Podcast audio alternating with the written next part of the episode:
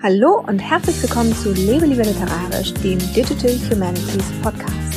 Ich bin Mareike und ich möchte mit dir zusammen in die wundersame Welt der digitalen Geisteswissenschaften eintauchen. Heute möchte ich über Named Entity Recognition oder kurz NER sprechen. Named Entity Recognition ist ein Verfahren, über das ich schon immer so mal wieder hier gesprochen habe in diesem Podcast und auch auf meinem Blog lebelieberliterarisch.de, weil ich sehr viel damit mache, aber ich habe mir noch nie so richtig die Zeit genommen, mal zu sagen, was ich damit eigentlich meine, was ich darunter verstehe unter dem Begriff und auch wie ich das genau eigentlich so in meinen eigenen Arbeiten und Projekten einsetze. Und das möchte ich heute nachholen. Aber zuerst natürlich einmal zu der Frage, was ist denn nun eigentlich Named Entity Recognition, die ja auch als NER abgekürzt wird. Das ist eine Methode, bei der eindeutig benannte Größen, sogenannte Entitäten, automatisch vom Computer in Texten erkannt und markiert werden können. Also man sagt auch dazu, es wird automatisch im Text annotiert. Und ganz typische Kategorien für NER sind Personen, Orte und Organisationen, also sehr eindeutig identifizierbare Größen. Nun ist Named Entity Recognition ein Verfahren, das in der Computerlinguistik entwickelt wurde und für natürlich sprachliche Texte oder Sachtexte, also journalistische Texte, besonders gut funktioniert. Also wenn man in journalistischen Texten, in Artikeln nach Personennamen, Ortsnamen oder Organisationsnamen sucht, dann gibt es bereits Tools, die sehr, sehr gut sind, die eben automatisch diese Größen erkennen können und dann im Text auch hervorheben oder auch aus dem Text herausholen können. Das funktioniert mit Hilfe von Algorithmen, die zum Bereich des maschinellen Lernens gehören. Also der Computer muss erstmal erlernen, was unter einer bestimmten Kategorie verstanden werden soll und was eigentlich genau in einem Text unterstrichen, markiert, herausgefiltert werden soll. Und das zeigt man dem Computer in einem sogenannten Trainingsprozess. Das ist eigentlich nichts anderes, als dass man Beispiele markiert im Text. Also du markierst erstmal in Textpassagen Beispiele, so dass der Computer erkennen kann, was hier ein Beispiel ist für die Kategorie, die für dich wichtig ist und dann kann er anhand bestimmter vorher festgelegter sogenannter Features vergleichen, was diese Beispiele gemeinsam haben und daran kann er dann eben erkennen, was er dann später in anderen Texten, in fremden Texten auch als diese Kategorie markieren soll.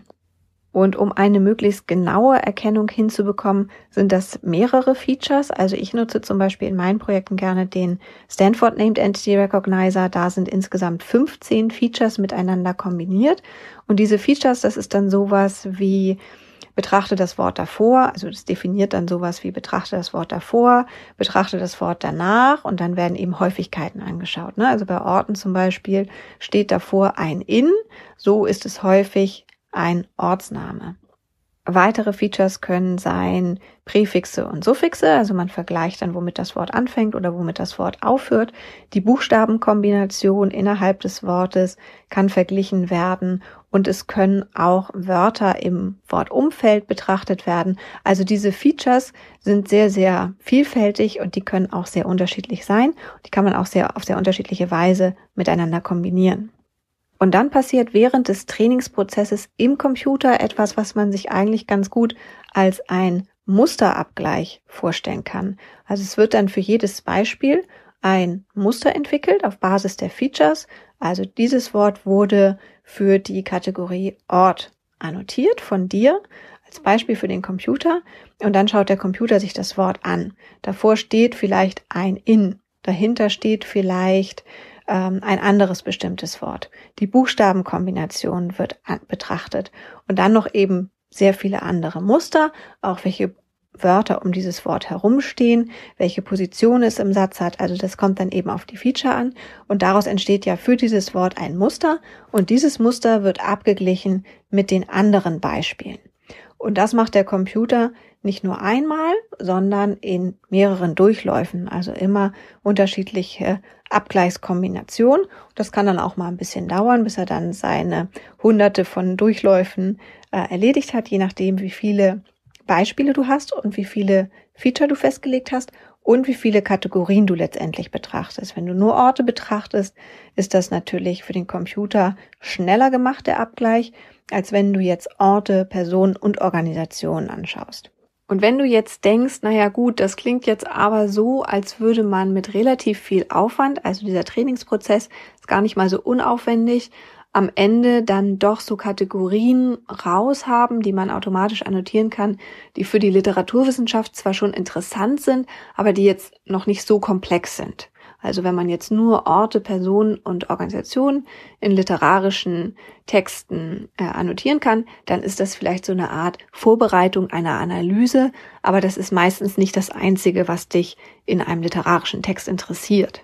Aber das Tolle ist eben an diesem Machine Learning Tool, dass es auf Algorithmen basiert, die sehr kontextsensibel sind und die Kategorien sind im Grunde genommen austauschbar. Das heißt, du kannst deine eigenen Kategorien entwickeln und du kannst dann eben auch versuchen, in diesem Trainingsprozess Kategorien dem Computer letztendlich beizubringen, die für dich und deine literaturwissenschaftliche Arbeit vielleicht bedeutsamer sind und die vielleicht auch ein bisschen komplexer sind. Also mit komplexer meine ich jetzt, die vielleicht auch Unterkategorien haben.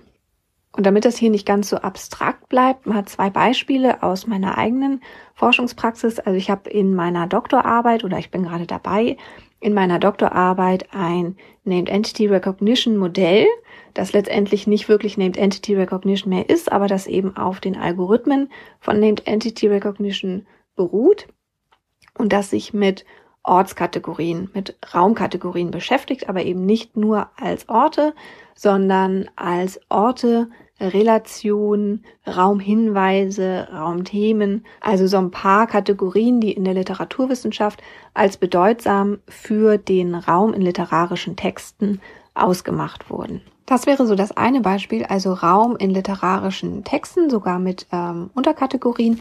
Und das andere Beispiel, an dem ich gerade mit einer Kollegin sitze, wenn du diesen Podcast öfter hörst, dann hast du davon natürlich auch schon gehört. Das ist im M-Sternchen-W-Projekt.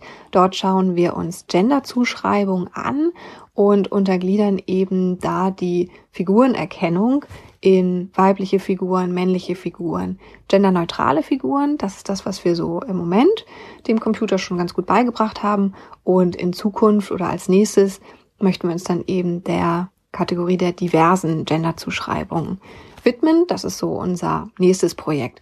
Und darüber kann ich jetzt natürlich noch nicht so viel sagen, aber diese grundlegenden Zuschreibungen männlich, weiblich, neutral, diese drei der, der vier grundlegenden Zuschreibungen, das funktioniert schon mal ganz gut. Damit kann man schon mal ganz gute Annotationen hinbekommen. Also das heißt, da werden schon relativ viele der Genderzuschreibungen im Text erkannt. Und auch hier handelt es sich ja um eine Oberkategorie Figuren mit den Unterkategorien, den unterschiedlichen Genderzuweisungen. Und damit siehst du, dass die Methode der Named Entity Recognition oder vielmehr die Algorithmen, auf der diese Methode basiert, literaturwissenschaftlich sehr relevant sein kann, dass man damit für die Literaturwissenschaft ganz viel machen kann und dass es eben viel mehr ist als nur eindimensionale Kategorien, sage ich jetzt mal, also Kategorien ohne Unterkategorien in einem Text ausfindig zu machen.